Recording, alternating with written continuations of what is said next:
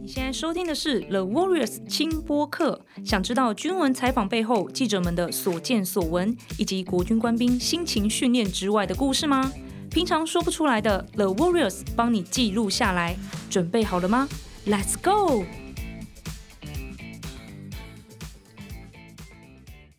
大家好，欢迎收听 The Warriors 轻播客，我是主持人苏珊苏珊。今天的轻松聊军文要继续来聊水下作业大队采访的更多秘辛与故事啦。我们在之前的节目中有聊到说，水下作业大队会跟着敦睦远航舰队一起航行，然后在这个航行过程当中呢，只要是遇到船底有任何的故障啊，或是有障碍物阻挡等等的，他们都会下水去排除。所以今天呢，我们再次邀请到《青年日报》的新闻官。洪家豪上尉来跟我们分享他所看到的水下作业大队，欢迎家豪。嗨，各位听众朋友，大家好，又是我。之前有听俊勇提到学校最大队会配合敦睦远航训练支队的任务编组在里面，然后也有一些任务啊工作，但当时只有小小的提到了。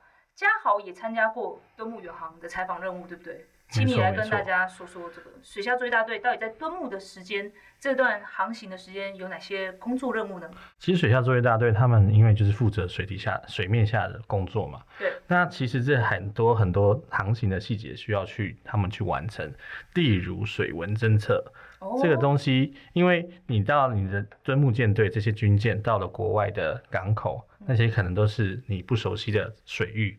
对，或是不熟悉的地形，嗯，那这个这这些水文侦测这些资料，就要先期靠水下作业大队的人，就是可能在敦睦舰队抵抵达之前呢，要先派一群人，也包含水下作业大队的人，去那个要停停泊的港口那边下潜下去看一下，或海底的地形地貌，然后去做这些水文侦测资料，然后回报给支队，那支队的人才可以用来参考，说，哎，我这些船要开到哪个位置，要怎么样去停，能不能停？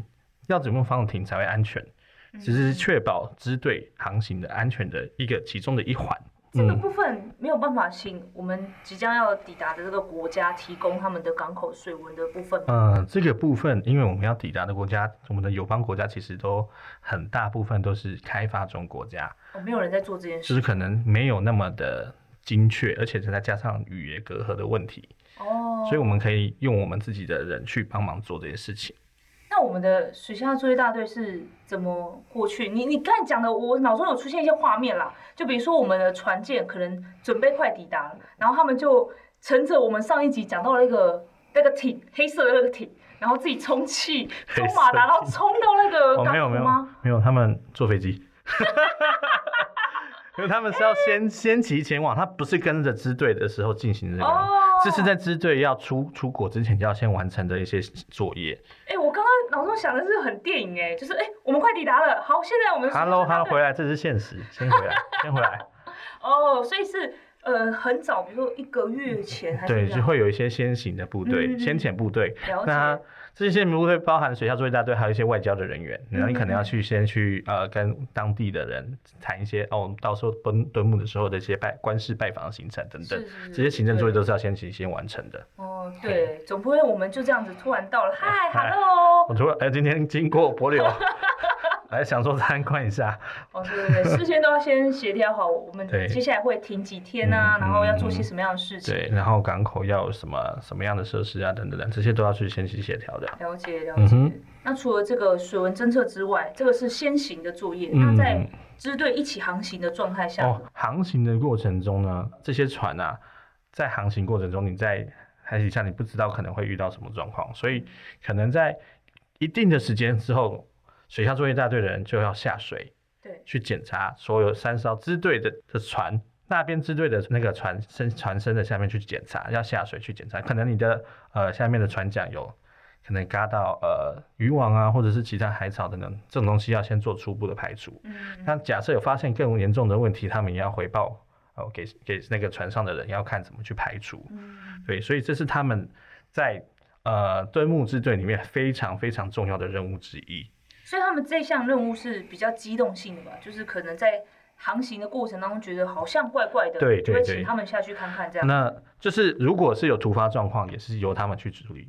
但是在没有突发状况的的状况下，他们会去做例行的检查。哦，就突然就下去，就是比如说呃，到了某某个港口停靠之后，哦、他们就会排人下去，哎、欸，一样，这个这个时候就要去做检查，或者是、嗯、因为敦木支队大概会有三艘三艘船，对，那三艘船就就是要排排期程去定期的帮他们做检查，嗯，对，所以这是他们就是定期的一些任务，对，对，那另外呢，他们还因为他们都大家也都知道，他们就是很会潜水，所以他们水性很好，对，那他们的任务也不会是那么的常态。嗯，所以当我们抵达敦木国家，敦木的国家，然后会进行舰艇的开放。对对，对。然后他们有有有的时候是岸边的，有的时候是接驳艇上的，嗯、他们也要充当救生员。哦。对对对，就是哦，你要可能保护大家来参观的，不要不要掉到海里啊，然后对下去，哎，马上就是一个、哦、救生员的现成的救生员。人家是是有多挤，还是怎样推挤，是会掉到水？都已经在港口边了。你不能不能不能这样讲，就是。树大啊，人多必有什么？哦、就是会有一些意外发生对对可能那天刚好 风比较大。对，我们就先做好我们该做的，就是预预防式的。我这个有看过一个实际的案例，是蛮酷的，就是因为那个时候，因为我们的敦睦舰队其实它的船舰的吃水蛮深的，尤其是磐石军舰，它是我们最大的补给舰。对。然后有，因为我们去的地方可能是开发中的国家，可能它的港口根本就没有那么大，可以。让我们磐石军舰停靠，所以必须要在港外停靠，停就是下锚，然后派接驳艇，然后把我们送到那个国家上面去。那在接驳的过程中，就是需要靠水下做一大堆人在旁，也是在船上当担任那个救生员，因为就是怕就是在接驳过程有那个有意外。那我看到的意外就是某一位长官的军，就是那种嗯大牌帽被吹走，掉到水里。他们就广播，哎、欸，那个水下作业大队，请帮我解一下帽子。不 掉进去，就从那个海上的船跳进去，然后就游一游，把他的帽子捡回来。哦，对，很酷，真的是真的酷毙了。虽然只是捡一顶帽子而已，但是很酷。但是实际看到他们在执行任务，这个任务上，他们不是站一站的，对，不是说大家看看大家没事没事就这样，嗯、真的可以有所行动这样。嗯嗯，了解。那听说你在敦睦期间室友刚好就是水下作业大队的一员，嗯，怎么这么巧？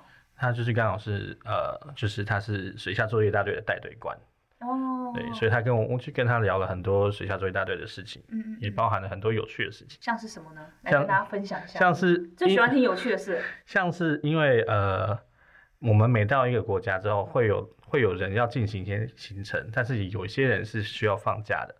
哎、欸，什么意思？会就是有大概就一半，嗯，一半的人执行任务，一半的人休假。嗯，休假的话也是在船上吗？呃，两天就是轮流，船上一直都会有左右班的机制，嗯、就是你今天假设我会换换成白话，你就说，哎、欸，今天 A 班的人上班、嗯、，B 班的人休假，然后隔一天就是 B 班的人、嗯、，B 班的人上班，A 班的人休假，嗯，就是左右班，所以他们也会有左右班。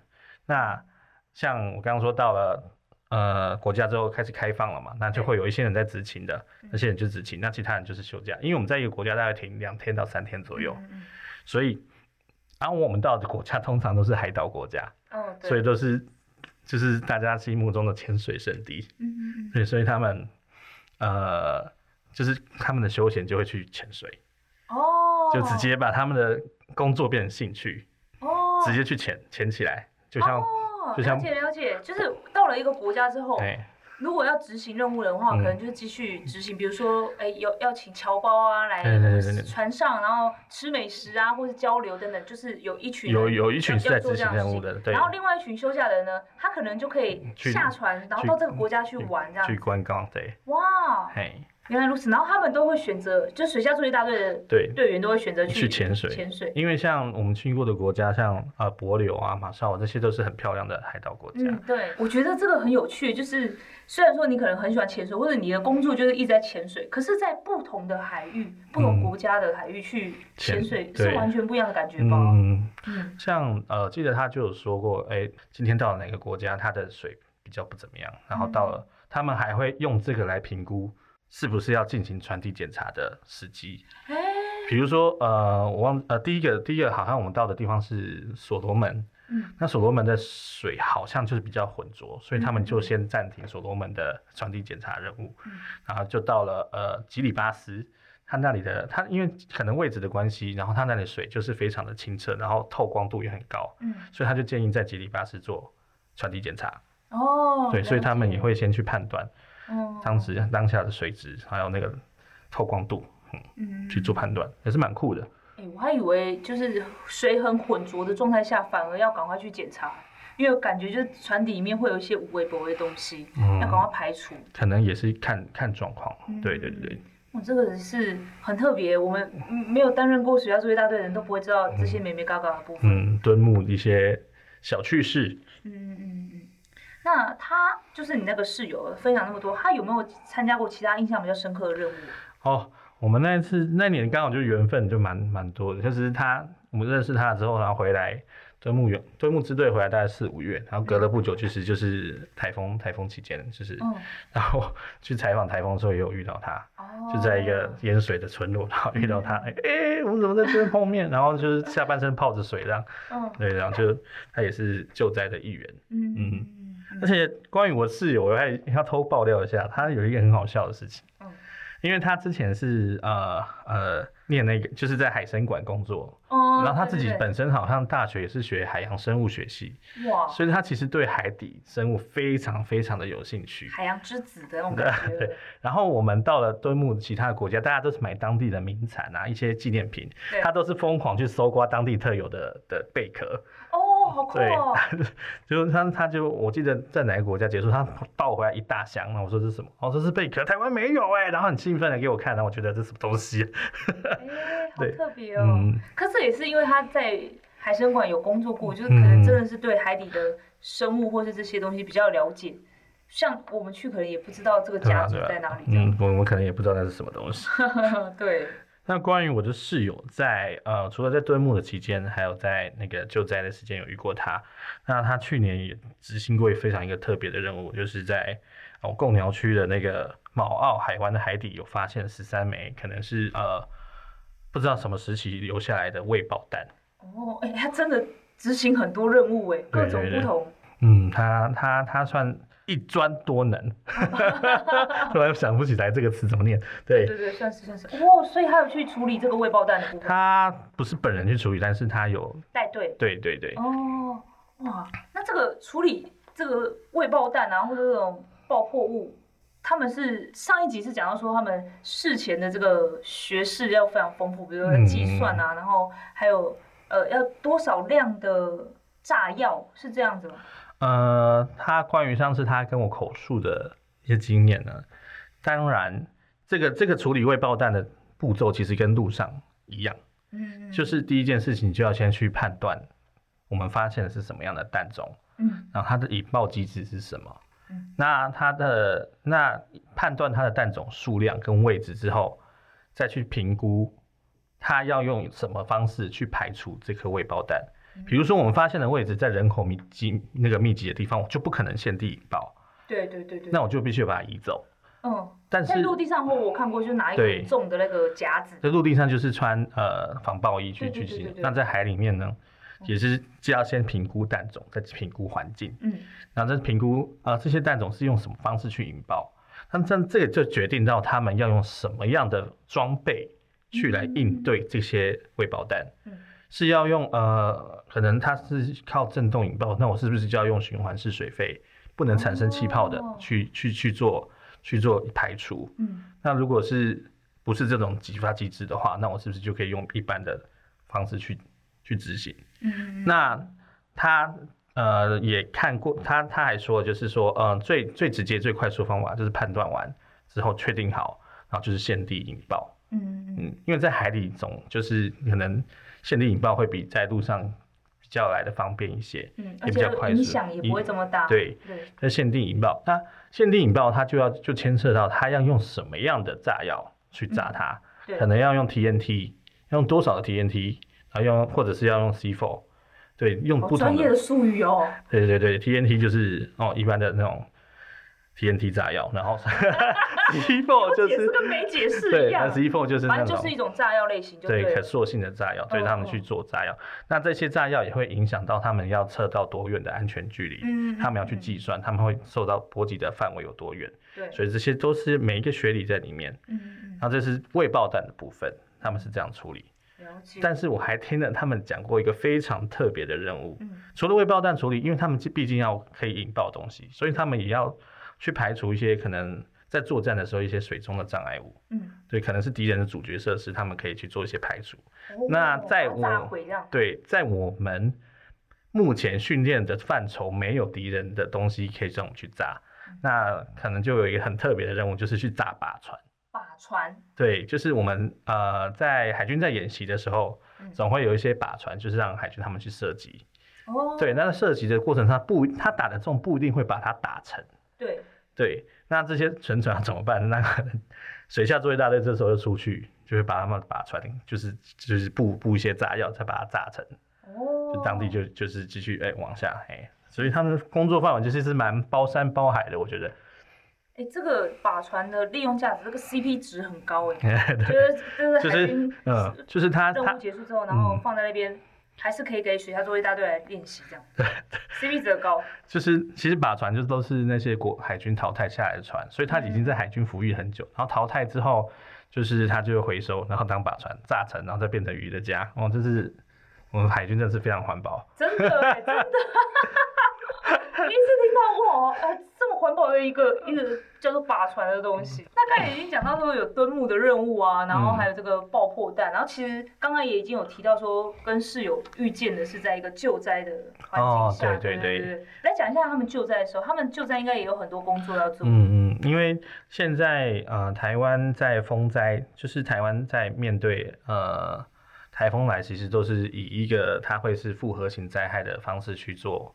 预置兵力，嗯，什么叫复合型的灾害？就是可能有台风来了，但是强劲的雨水造成水灾，或是所谓土石流，或者是呃道路中断，对，等等这种可能就是所谓的复合型灾害，就是一个灾一个一一个事件引发各种不同的灾害。嗯，那按照这种预置兵力的原则，水下作业大队在呃可能台风来临的前四十八小时，人员就会开始集结，嗯，开始准备。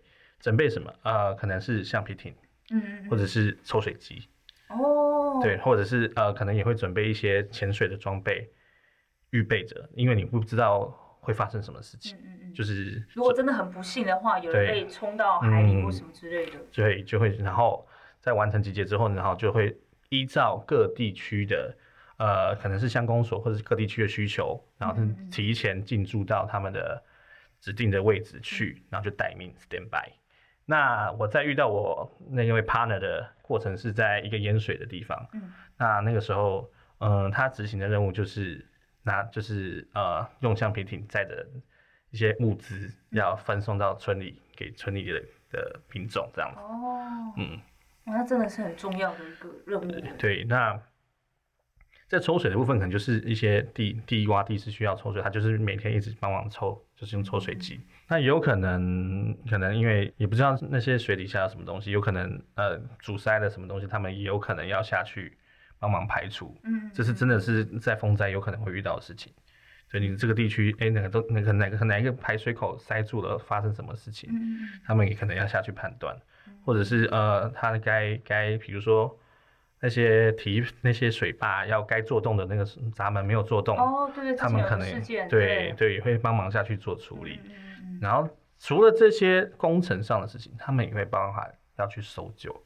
嗯。遇水可能啊溺水，或者是之前大家有听过的华航空难、复兴空难，哦，对那些摔到飞机水飞机摔到水里的事情，对，第一时间那水下作业大队也会帮忙去搜救，因为它毕竟是水水面下的海域。哦。对，那。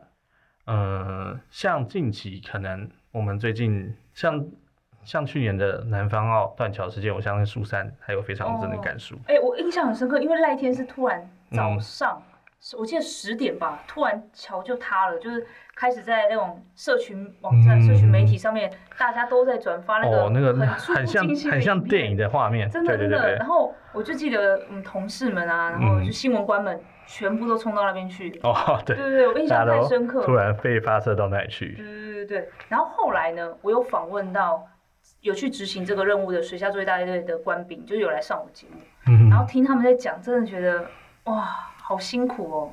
我觉得最辛苦的点不是在搜救，或者是刚才讲的排除什么东西，是心理方面的。心理方面，嗯，我听到一个，我真的是哇，真的吓到，因为他那个桥墩就是砸下来之后啊，刚好我们下面不是有些渔船嘛，有些义工在里面，嗯、然后就把船砸了之后，他们要去救嘛，然后就发现他那个那个石块是刚好砸在那个船的中间，是完全卡住，船是完全拉不出来的一个状况，嗯，然后他们。他们也会去判断现在的状况有没有办法再进一步搜救什么，嗯、然后他们就真的有看到船里面还有人，嗯，还是活着的，但是就真的是没有办法去救出来，因为他们的很算受他们专业训练很不有一部分就是他们去做这些搜救，他们要确保自己也是安全的，嗯，不能把伤害再扩大。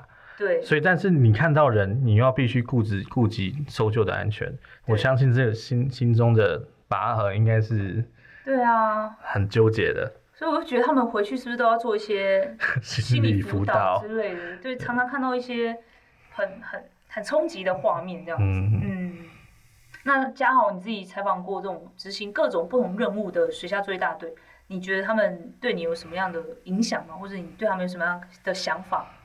嗯，我觉得最大的想法就是这群人是一个非常努力的一群人。嗯，就是不管环境再恶劣，不管他面临什么样的任务，他们都是一声令下就会直接往这个任务去，直接跳入海里这样的那种感觉。对，嗯、那嗯，他也就是有点自自己个人生死于度外啊。嗯嗯。嗯那然后就发挥他们的专长跟专业，嗯，然后他们每经过这么多辛苦，也需要那么多耗费这么多时间去训练，嗯，然后就是为了这些不时之需，然后也为了完成这些危险的任务。那我觉得他们这群人真的是很努力，一般人应该会望之却步，比方说可能要你游泳就不敢游，更何况是到深潜到那些很危险的水域或环境里。对，所以我真的觉得他们非常的努力，也非常令人敬佩。嗯，知道真的。我当时看到他们去这个南方澳的时候，我真的很强烈的感受到，就是希望他们都没有出任务的时候。嗯，他们没有出任务，表示我们没有消息就是好消息。对啊，没错。所以我觉得他们，他们怀抱着就是小美人鱼的善良的心，嗯，但是是做水行侠的事情。哎哎，可可这这怎么解释？就是因为他们必须就是保持都是 under the sea 的，对对，under the sea，然后然后对，然后在安在水里面穿梭，然后去做水行侠那些行侠仗义的事情。哦，是。然后 我想小美人鱼跟水行侠到底是怎么做一个结合的这样子？对对对。好的，今天真的非常开心，嘉豪继续来跟我们分享他所看到的海军水下作业大队。我们国军除了这个训练是来真的，实际执行任务。帮助民众脱困也是来真的，好不好？我们是真的有战力的，嗯嗯，而且部队里面有许多的官兵，像刚刚嘉豪提到的室友啊，就结合自身的兴趣从军，然后投入各项的训练，每一位都是非常难能可贵的人才，真的是非常的佩服啦。嗯哼哼哼。那我们除了这些水下作业大队官兵，我们报社也报道了非常多，制作了许多其他更精彩的专题，也在 YouTube 上面呢、在我们的脸书跟 IG。大家可以欢迎搜寻《青年日报》的 YouTube 平台，然后可以看到更多精彩的军文报道跟专题。搜寻到了之后，也不要忘记帮我们按赞、留言、加分享，还有开启小铃铛哦。对，刚刚听到嘉豪的分享，然后他自己采访的过程，你们就知道这些影片非常非常不容易，好不好？真的是用生命拍来的，欢迎大家多搜寻，帮我们增加一些点阅率啦。感谢大家。那未来呢，我们也会继续邀请我们的新闻官来到我们的节目，分享精彩的采访过程，让大家更了解国军的坚实战力。也请大家别忘了订阅我们的 Podcast，你可以到 SoundOn、Apple Podcast、Spotify、Google Podcast 搜寻 The Warriors 轻播客，帮我们留下五星评价。每个礼拜会播出新的一集哦，敬请期待。我是主持人 Susan，我们下次见，拜拜。